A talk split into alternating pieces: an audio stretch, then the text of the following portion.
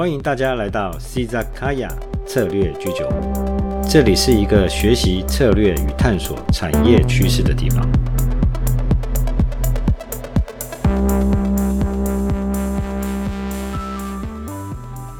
嗨，大家好，我是你们的 Valen 老师。最近这一两个星期，我相信到下个月也是大家最关心的话题之一吧。大概就是振兴五倍券，振兴五倍券数位绑定也已经先于纸本，在二十二号已经开跑了。行政院的政务委员唐凤也化身成为数码宝贝，也就是所谓的唐凤兽，来讲解如何绑定数位五倍数位券。如果你想要以数位绑定的方式领取五倍券的话，唐凤在影片中也提醒大家要把握时间，因为亲属共同绑定的时间直到十月一号，所以稍微要注意一下。不过大家真的别误以为 Valen 今天要讲的就是五数位券的问题，那只是我们今天讨论的话题的开场，也就是数位的话题。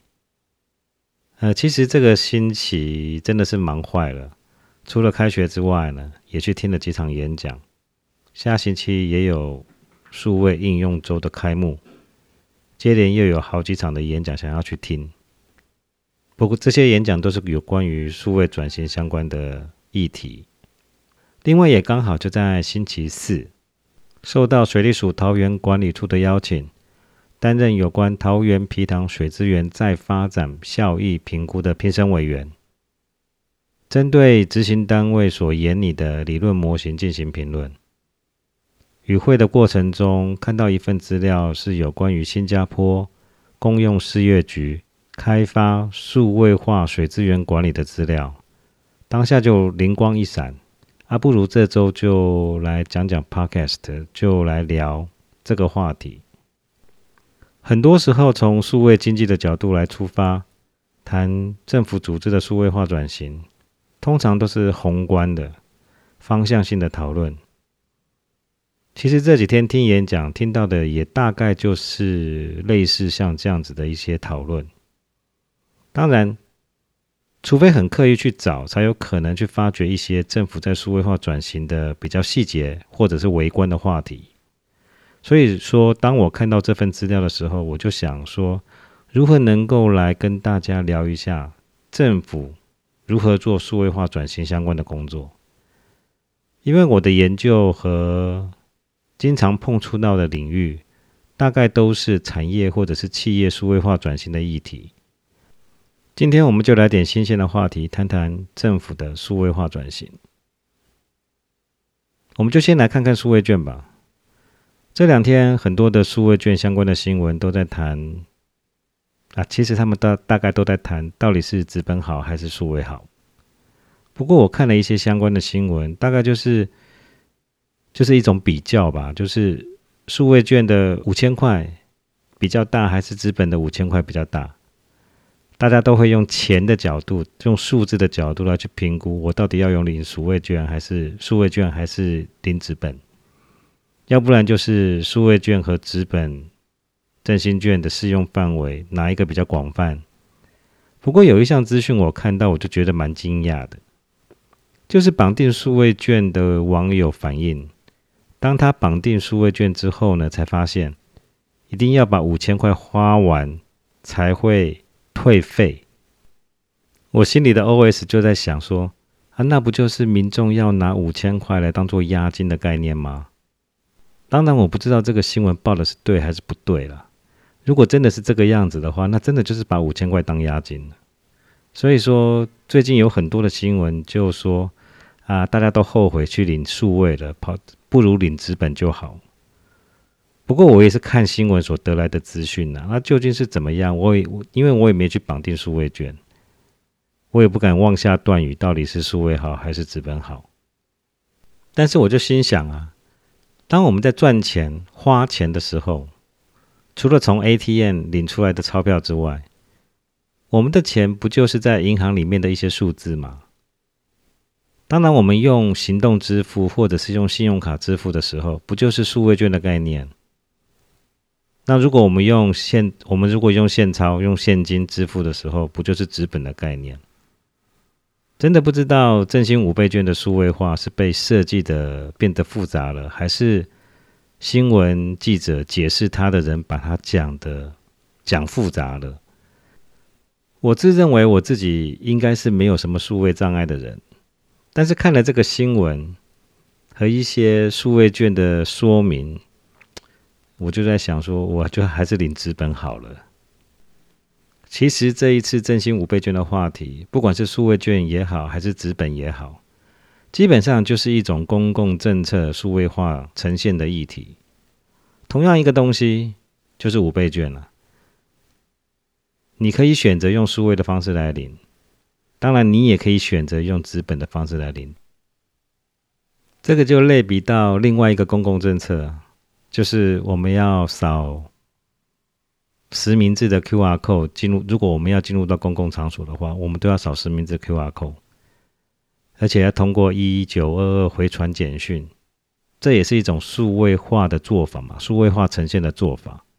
因为如果说你忘记带手机，你就你就用手写的。要不然你就用手机直接扫。大家跟着这样子的思维，有没有感觉到，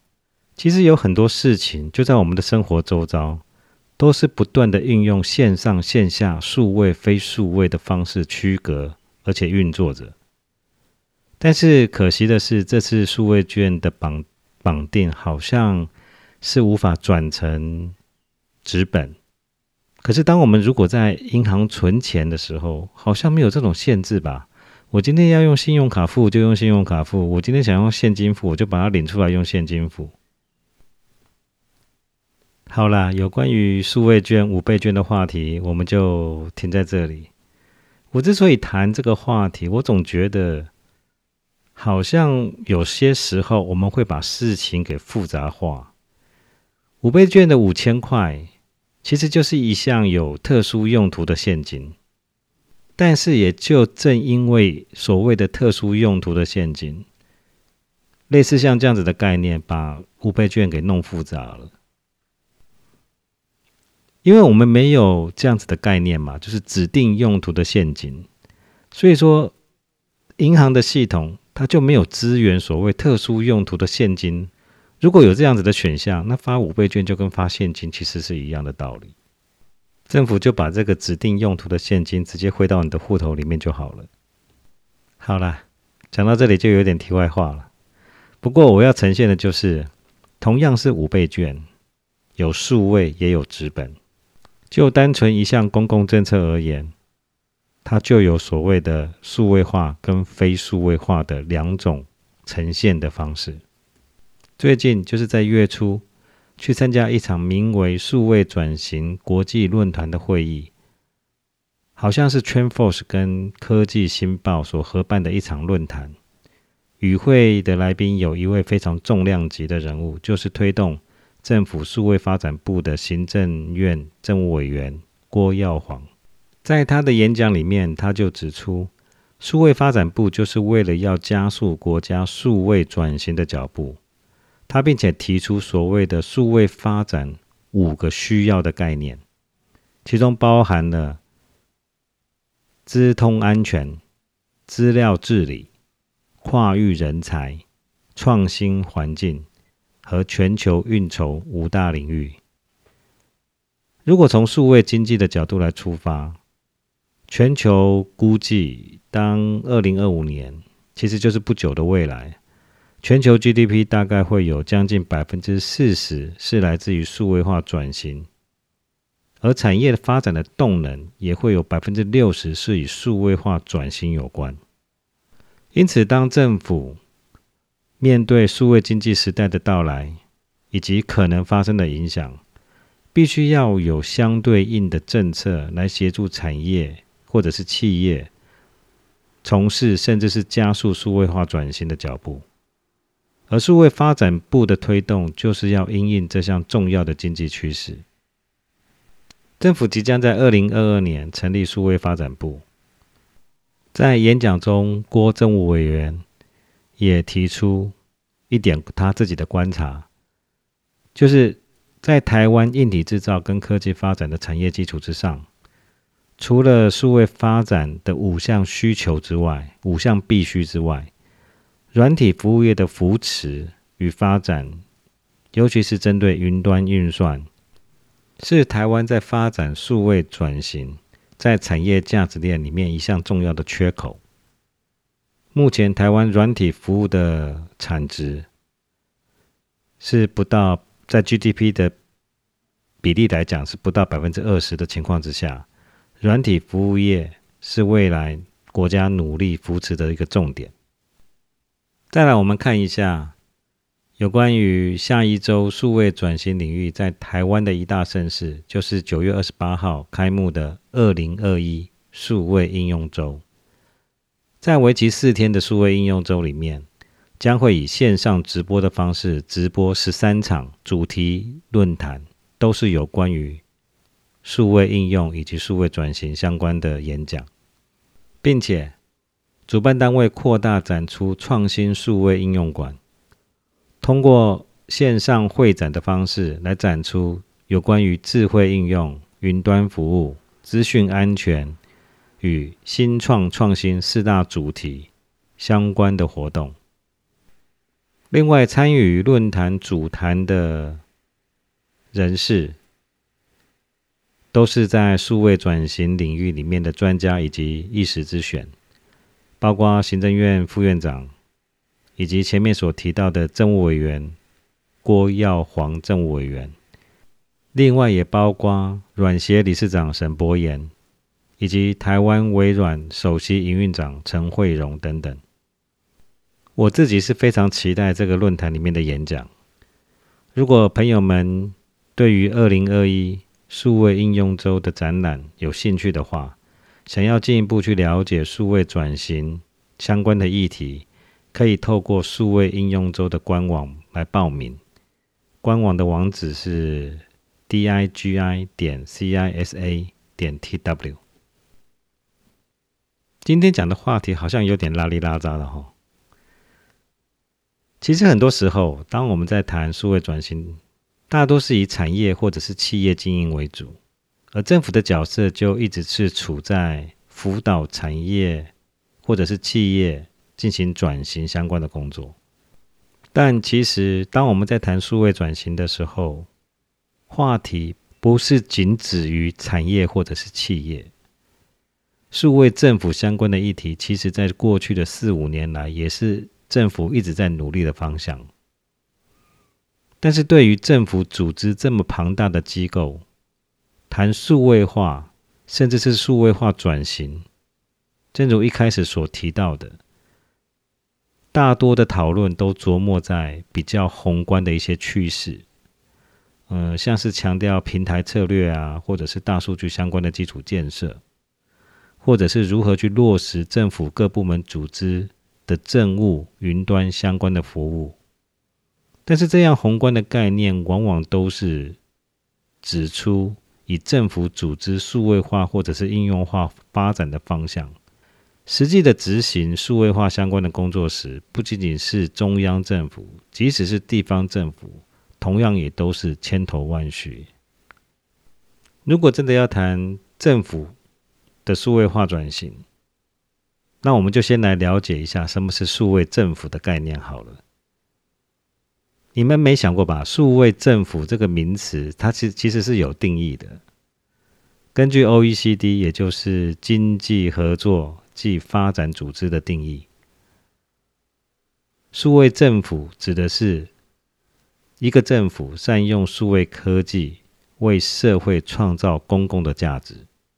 当然，随着科技的发展，数位政府这样子议题的发展，也会有不同阶段的发展策略以及面向。像是台湾已经是数位能力相对成熟的国家，数位政府的发展便会依据 OECD 的定义，往透明、开放政府、资料导向、民众需求驱动以及民众参与协同治理的方向来发展。而数位能力相对不发达的国家，则就会强调网络以及数位化基础建设的发展与建制，来改善政府数位化运作的能力。根据日本早稻田大学在二零一八年的年度评比，有关于数位政府的年度评比当中，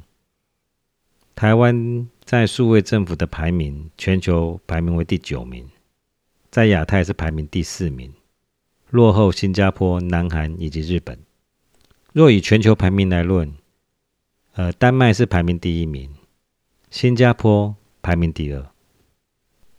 所以，当我在星期四看到有关于新加坡如何将水资源管理进行智慧化，甚至是已经进入到数位化转型的阶段，我就想说，是否能够与大家来分享这样子的资讯？事实上，在星期四与会的执行单位在对新加坡与台湾对于水资源的数位应用。做了一个相对的比较，进行了初步的分析。他们提到，其实针对水资源的管理，台湾或者是专注在桃园地区的话，因为那个案子是以桃园地区为主，仍处于数位化发展的阶段。而目前水资源管理的应用，可以是透过物联网来发展线上监控相关的能力，也逐步落实实现。管理流程数位自动化控制，我们就以桃园市地区如何去管理水资源为例。从水利署桃园管理处的相关的资讯，我们知道，其实台湾已经可以透过物联网以及云端运算相关的科技，来对于桃园大郡。以流域水文的模式来建构水位预测的模型，并且能够透过动态及时的分析来有效管理水情的状况。而新加坡对于水资源管理的数位应用程度，已经进入到系统整合甚至是数位化转型的阶段。不仅在透过开发数位平台来实现管理流程间的自动化控制。并且在商务与营运流程中，已经高度的应用数位科技来协助营运与决策分析。我们就来聊一聊，从水资源管理的角度，我们来看看新加坡公用事业局到底是怎么做到数位转型的。根据国际水资源协会与新加坡公用事业局。在二零二零年共同发表的数位水务新加坡经验分享的报告里面，新加坡在水厂智慧化是透过物联网并结合 AI 机器人，运用数据驱动营运以及数位分身相关的技术发展而成的。而在新加坡水网智慧化的工程里面，是透过大量的感测装置。来及时监测供水、排水、雨水收集以及水水质健康相关的状况，并且提供相关的数据情报，以供给 AI 工具或者是系统来进行水质以及水情的预测分析，作为预防性措施以及提供决策支持所用。另外，在相关的报告中也揭露有关于一些。创新科技的应用，比如说数位分身。数位分身就有点像我们在前些时候我们谈 Metaverse 元宇宙的时候，透过 AR、VR 相关的装置进入到元宇宙的世界一样。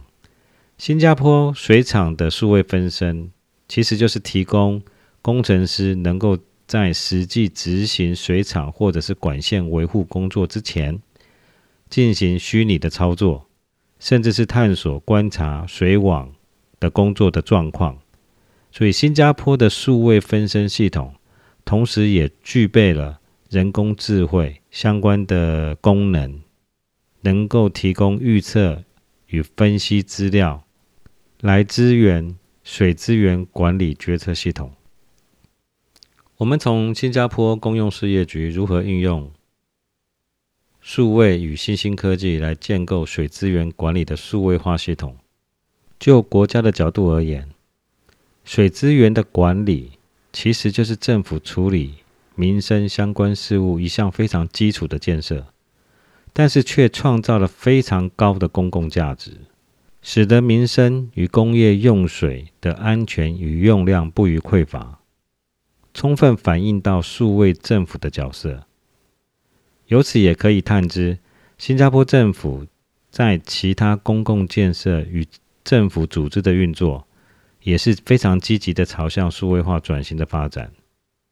当然，我们从小看大，也无怪乎新加坡的数位政府的评比会排名在亚太第一、全球第二的佳绩。当然，我们台湾在数位政府的表现也是非常的优秀。相对比较新加坡在从事水资源管理的数位转型程度而言，我们就以桃园地区为例。台湾仍然处在数位资料收集以及数位水务应用的基础阶段。诚如行政院政务委员郭耀煌指出，数位转型不仅仅是产业的转型，